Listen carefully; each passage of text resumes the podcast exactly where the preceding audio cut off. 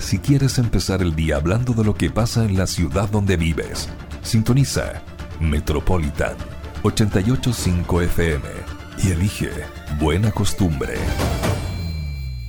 Marco Millar Jiménez es sociólogo de la Universidad de Concepción, tiene un postítulo de gestión integral de las políticas de seguridad ciudadana del CESC de la Universidad de Chile y un diplomado en seguridad ciudadana del CESC de la Universidad de Chile.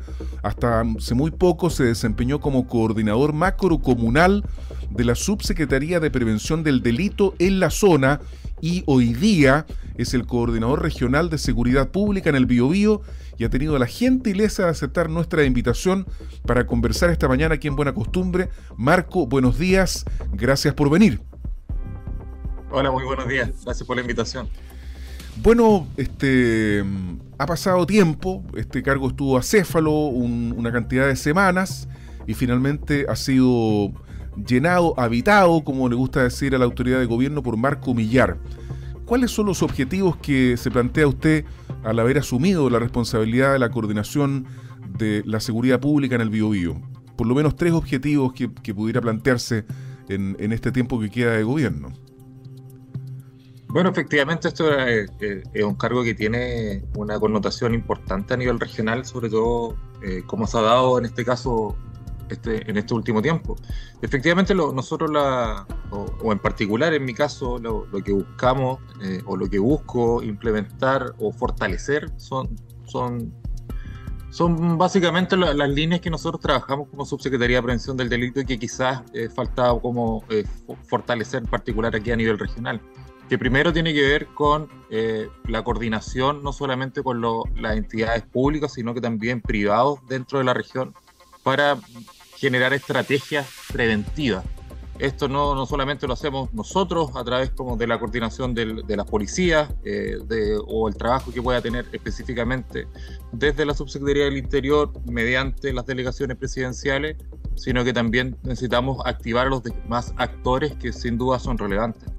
Eh, y en eso también otra de las alianzas que, que, tenemos que fortalecer, y ahí es donde eh, gran parte de la política pública que conduce la Subsecretaría de Prevención del Delito, que en este caso nosotros tratamos de implementar aquí a nivel regional, está relacionado con la inversión directa hacia las municipalidades. Aquí hay un, ellos son nuestros actores más relevantes en este caso, que, eh, donde gran parte del presupuesto de la misma subsecretaría va en transferencia a estos municipios, pero no solamente por entregar dinero, sino que para desarrollar estrategias a nivel local que justamente vengan a fortalecer eh, la prevención en los territorios, eh, entendiendo que son los municipios quienes tienen la mayor eh, conocimiento, el mayor despliegue y saben específicamente dónde poder focalizar esos recursos. Marco, de lo que usted está señalando, uno podría concluir que la función principal del Coordinador Regional de Seguridad Pública no está más bien en el combate del delito. Es decir, a usted no tendríamos que preguntarle hoy día, oiga, ¿qué pasa en Los Ángeles? Que dicen que está infiltrado el tren de Aragua, que hay homicidios, que hay ejecuciones. ¿Qué pasa con las ejecuciones que hay aquí en, eh, la provincia de Concepción? Con las personas que aparecen muertas con balazos en la cabeza, desnudas, etcétera, etcétera. Sino más bien con, la, con acciones de políticas públicas que están vinculadas más bien con la prevención. Y a mí me parece bien hacer esta precisión para que uno no le esté pidiendo peras al olmo, digamos. O sea, ¿es la prevención el rol principal de la coordinación de seguridad pública? Efectivamente, eh, aquí hay un nombre que es bastante potente, que tiene que ver en este título de, seguridad pública, pero en, la práctica nosotros eh, somos los representantes regionales de lo que es la Subsecretaría de Prevención del Delito. Eh, si bien, como, como bien decías tú, nuestro principal objetivo tiene que estar relacionado con, el, con la ejecución de las políticas públicas eh, que va marcando en este caso el, el, gobierno eh, y a través de, cómo se han puesto los acentos mediante, en este caso, los mismos compromisos que tiene el presidente Boric y, el énfasis que tiene en esta materia, aumentando el presupuesto, gran parte de ese presupuesto viene en este caso a la Subsecretaría de Prevención del Delito, pero hay otro que se mueve a nivel institucional mediante lo que es, todos conocemos como la, como la Subsecretaría de Interior, que mm. tiene la relación directa, en este caso con las policías. Eh, no sé si podríamos decir que uno queda exento de esa discusión, ¿ah? del conocimiento o incluso de, estar atento a todo lo que es la realidad local y regional en específico sobre las situaciones eh, delictivas. Nosotros mantenemos eh, en este caso conversaciones y las coordinaciones necesarias con el alto mando de las policías, con directamente con cada comisaría en los territorios, con las prefecturas, con la fiscalía. Eh, obviamente trabajamos de la mano con la delegación presidencial, eh, en este caso generando acciones, pero siempre miradas desde el foco preventivo, que ese es justamente el rol que tiene esta coordinación a nivel regional. Ahí, hola Marco, buenos días, muchas gracias por acompañarnos. Un par de consultas le quería realizar en torno a lo mismo de la prevención. Eh, en general tendemos a pensar de que mm, la prevención del delito es o una de las cosas que si uno lo conversa con las personas común y corriente, eh, la prevención del delito es colocar más cámaras, colocar eh, más carabineros en las calles, un poco tiene que ver con el desplegar una serie de herramientas, ya sea de capital humano, ya sea de temas tecnológicos, para poder estar constantemente vigilando a la ciudadanía y que casi por una sensación de coercitiva no se produzca el delito.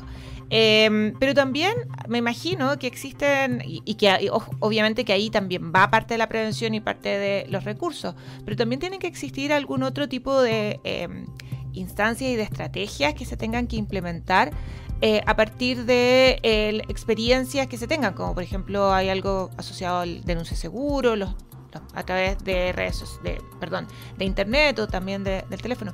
¿Hacia dónde va enfocada la prevención del delito en, nuestra eh, en nuestra región, principalmente pensando que también el delito ha cambiado.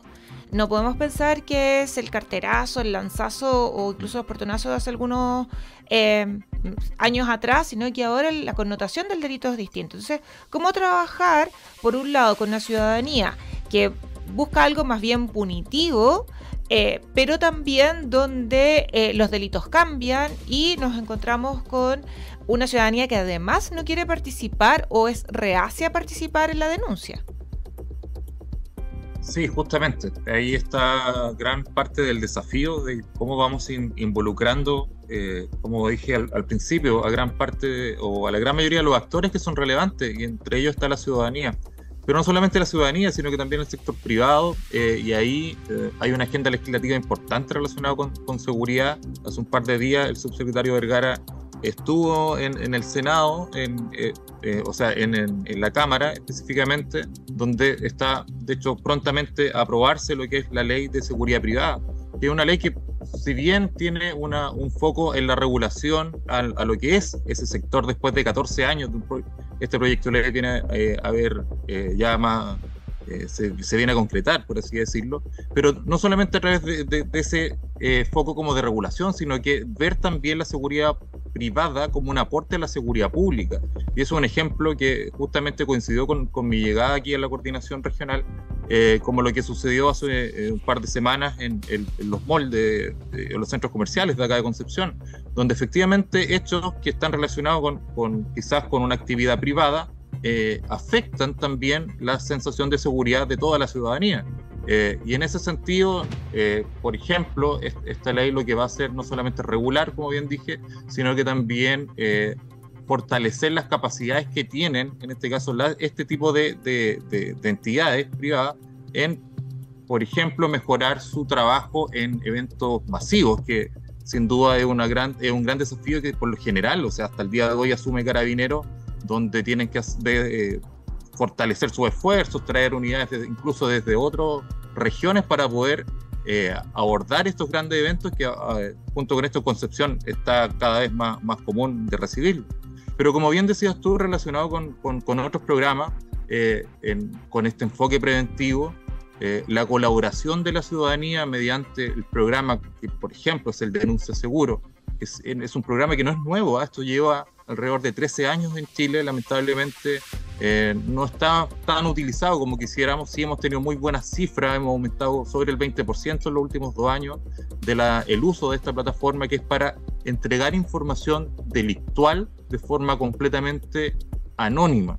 Y el gobierno, en este caso de la ministra Toal, en noviembre del año pasado, se hizo una modificación importante que, fue, no, que eh, tiene que ver con acortar el número de teléfono y hacerlo gratuito, de hecho, que fue el, ahora es el asterisco 4242, que no solamente permite entregar información sobre delitos complejos como el narcotráfico, como tráfico, tenencia de armas, sino que también permite, eh, justamente hace un par de días es un lanzamiento nacional sobre el fortalecimiento de este número para poder denunciar hechos relacionados al comercio ambulante, que específicamente acá en la región también lo sufrimos mucho.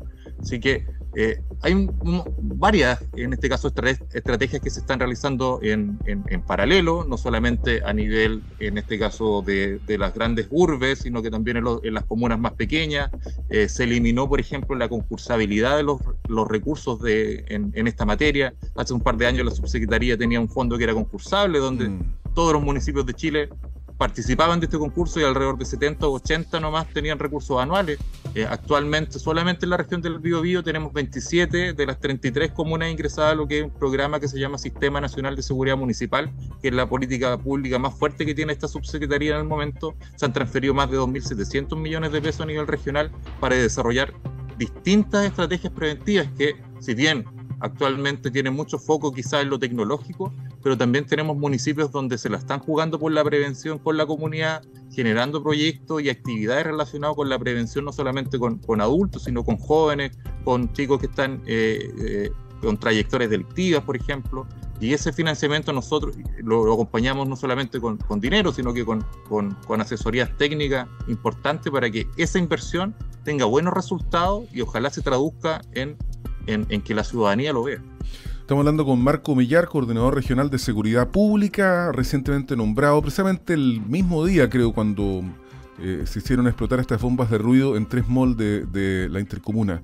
Marco, te lo señaló a la pasada en, eh, el sentido de que muchos de los proyectos eh, financiados por la Subsecretaría de Prevención del Delito están vinculados con elementos tecnológicos. Estamos llenos de cámaras Concepción probablemente debe ser una de las comunas de, la región del Biobío que más cámaras tiene. El centro de Concepción está plagado de, este tipo de elementos.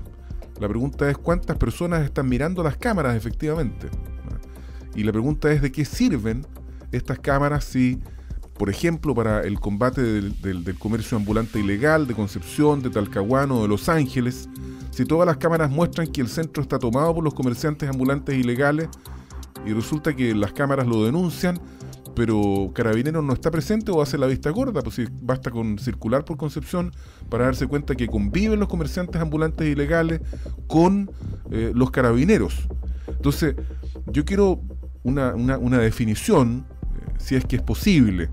Si usted tuviera que elegir hoy día, por ejemplo, en, en el poner el foco respecto de, por ejemplo, el combate del comercio ambulante ilegal versus la preocupación por los homicidios que hay en Concepción, ¿dónde pondría el foco? O en la región del Biobío, no solo en Concepción están matando gente. Y me refiero al, mm. a no, no el homicidio al que desgraciadamente estábamos acostumbrados, digamos, ¿ah? En donde había regularmente motivos pasionales o era producto de algún robo. Aquí estamos hablando de lo que aparentemente son ejecuciones. Pero respecto de su competencia, ¿dónde pondría el foco? en el combate de las incivilidades que se generan y de los delitos que se generan a partir del comercio ambulante ilegal o de la comisión de delitos de los llamados alta connotación social. Bueno, Álvaro, ahí eh, para ser bien, bien precisos, eh, nosotros a nivel regional contamos con un, con un plan regional de seguridad pública que esto está eh, trabajado no solamente a nivel central, por así decirlo, sino que con la participación de las 33 comunas, mm. los distintos servicios y dentro de ello específicamente en esa decisión que se tomó en mayo de este año para, para planificar aquello, está tanto los ciertos delitos de alta connotación pública, entre ellos el homicidio, pero también el comercio ambulante eh, o comercio ilegal, que efectivamente es bastante evidente lo que es lo que pasa acá en Concepción, pero no solamente acá, sino que tenemos varias comunas, tenemos esta problemática relacionada con, esto. Eh, el acento ahí nosotros no lo, eh, o sea, lo definimos en relación a este tipo de prioridades. Eh, si bien nosotros tenemos un trabajo, como bien dije al, principio, coordinado con las distintas instituciones que tienen distintas, eh, eh, en este caso, acciones relacionadas a cada problemática, eh, se han generado acciones importantes, como por ejemplo, hace un par de días, eh, creo que también se, fue de público conocimiento aquello, este fortalecimiento o esta, la creación de esta unidad especial de la Fiscalía a, nivel regional que va a fortalecer el trabajo para justamente eh, realizar investigaciones relacionadas con los homicidios a nivel regional, en los cuales no solamente se van a concentrar aquí en la Fiscalía Regional acá en Concepción, sino que gran parte de ese equipo va a estar instalado directamente en la ciudad de Los Ángeles, que también tenemos eh, bastantes problemas relacionados con eso. De hecho, el día de ayer nos reunimos con el alcalde de, Los Ángeles, donde pudimos dialogar cómo vamos a abordar, en este caso, estos desafíos que vienen adelante. ¿Y le pidió la presencia del, estado, del estado de emergencia? ¿Le pidió eso al alcalde Krause, no?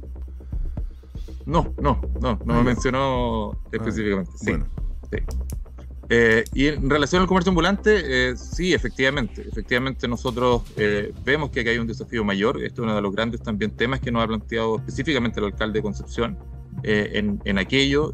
y justamente ya retomamos unas mesas de trabajo que no solamente tiene que ver como con reunirnos. Aquí los diagnósticos, como bien dices tú, están, están claros, sino que cómo abordamos esta problemática de manera concreta, con con acciones y principalmente nosotros lo estamos traduciendo con fiscalizaciones donde ya tenemos un plan de fiscalización que están dando, ya hemos hecho bastante en, esta semana, pero sin duda hay que abordarlo con mayor fuerza y fortaleza para poder lograr los objetivos que, no solamente tienen las autoridades locales, sino que la misma ciudadanía.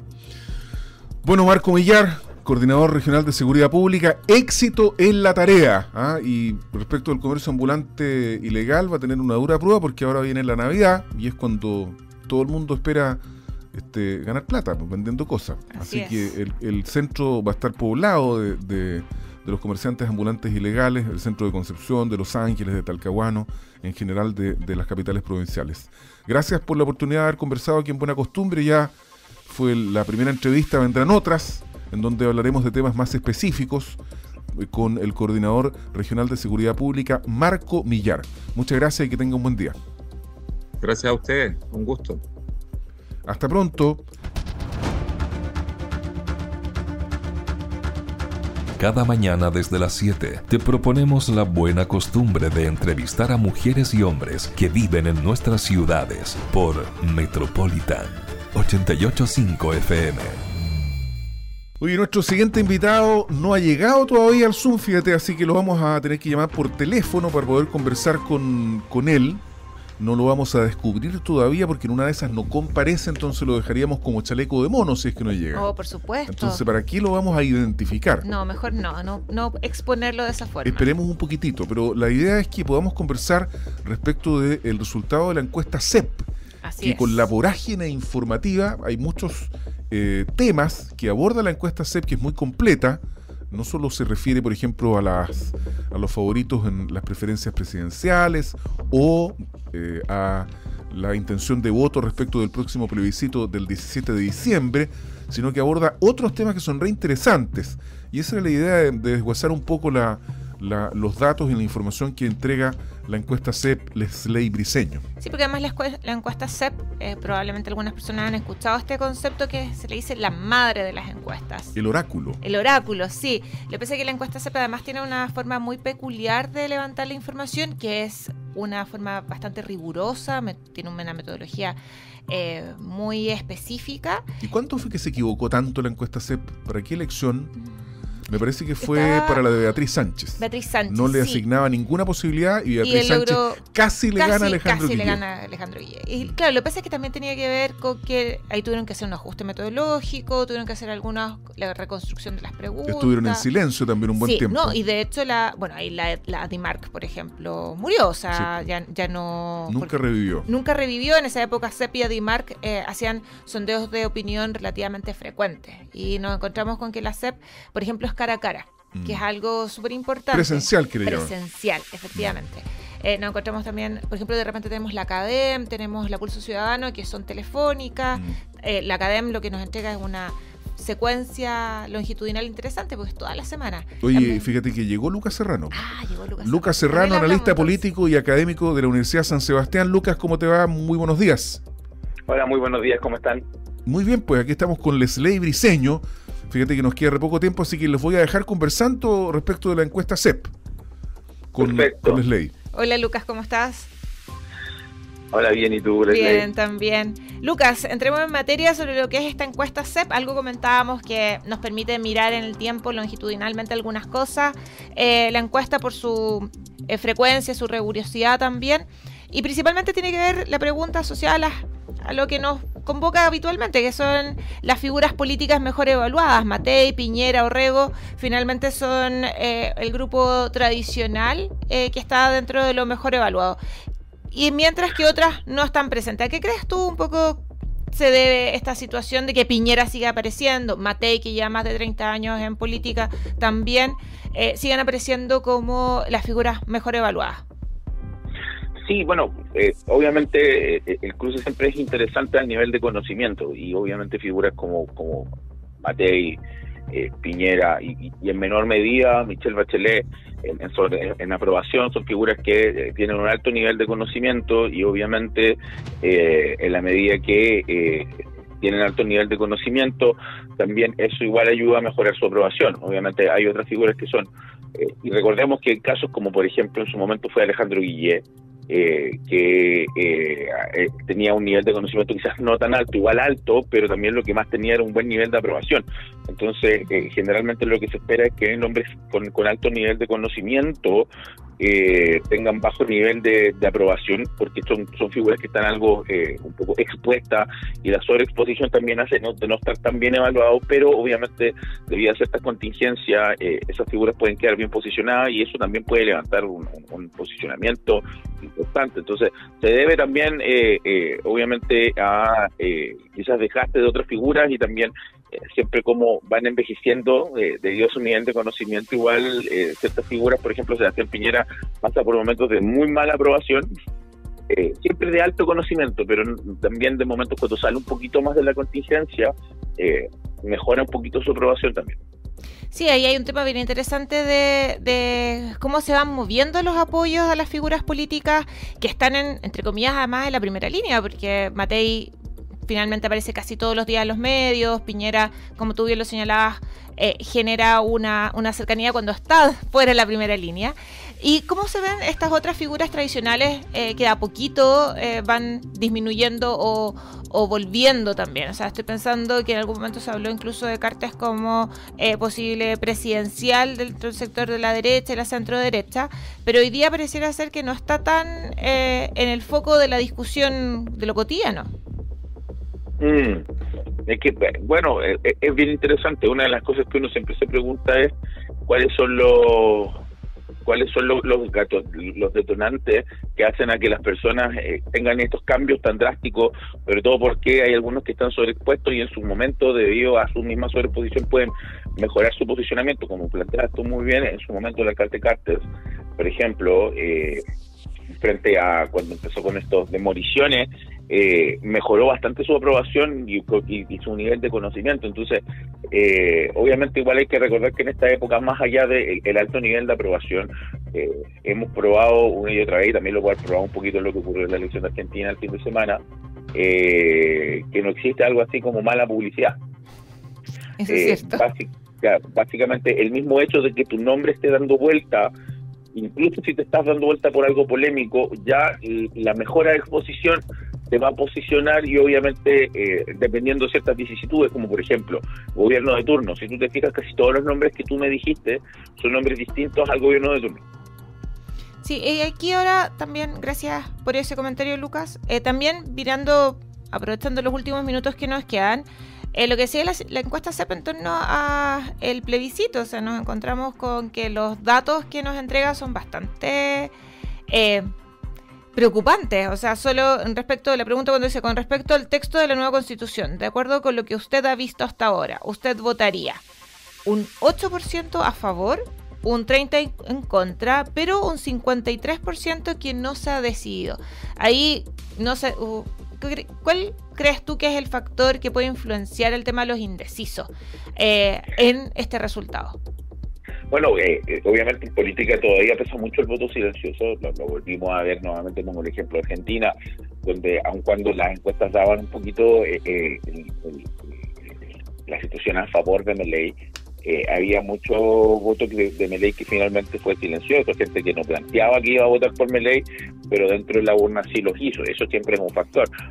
Pero eh, en este caso eh, también yo creo que tiene que ver más que nada con un desgaste del proceso constituyente en sí mismo. Por lo tanto, muchas personas, la verdad es que no, a este momento, todavía a la fecha, no se han hecho una opinión eh, y no están realmente interesados en hacerse una opinión sobre el nuevo proceso constituyente, sobre la nueva propuesta constituyente. Eh, y obviamente en la medida que eh, nosotros nos vayamos acercando a la elección, yo estoy pensando cuando estemos entrando a los, a los últimos 10 días, a las últimas dos semanas de la cuando estemos acercándonos ya al 10 de diciembre, por ejemplo, ahí la gente va a ser un poquito más obligada a tomar decisiones y frente a eso yo creo que ahí se va a tener que eh, tensionar un poquito más ese grupo de indecisos hacia alguna de las dos posturas. Obviamente, eh, si algo hemos aprendido en último tiempo es que eh, proponer algo en Chile no es una de las posiciones que queda mejor evaluada a la ciudadanía, porque hay muchas formas de encontrar razones para no estar a favor de esa propuesta. Lo vimos en el proceso anterior, eh, parece que se está ocurriendo con, con, con, matices quizás incluso más fuertes en este, en el sentido de que la vez pasada había mucha más gente que se banderizaba muy profundamente por el proceso, y hoy día esa gente que parece ser un poquito menos, a lo menos mediáticamente. Eh, obviamente esos indecisos se van a decantar por la situación país, eso, eso lo hemos aprendido en los últimos procesos, todos los procesos constituyentes se han visto afectados por eh, la contingencia, más allá de, lo transversal de la constitución que, venga. Entonces, eh, esas semanas previas, la, situación país va a ser muy interesante para determinar hacia dónde salir el votante. Ahora, también hay que tomar en consideración que eh, lo que nos está dando la lógica es que hoy día está muy difícil la situación para la prueba, o para la favor, en verdad. Eh, que la situación de, la, lógica del rechazo parece ser, eh, o en contra, parece ser eh, la opción más predominante, porque si algo también aprendimos de, la elección constitucional pasada, sobre la propuesta pasada, es que hay muchas razones por las que rechazar, que esos son los que terminan gatillando a la ciudadanía, siempre parece ser una gama más amplia la opción de rechazar que la opción de votar a favor. Así parece. Ojalá que podamos después conversar más de estos temas. El tiempo se acabó. Lucas Serrano, gracias por, por el tuyo y por haber estado esta mañana aquí en Buena Costumbre conversando con Leslie Briseño y con los auditores del programa. Gracias, Lucas. Muchas gracias, hasta luego. Hasta pronto. Buena Costumbre de Metropolitan 885 FM es también una emisión multiplataforma para empezar el día informados.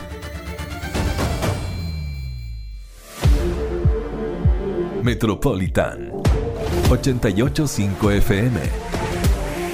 Somos tendencia.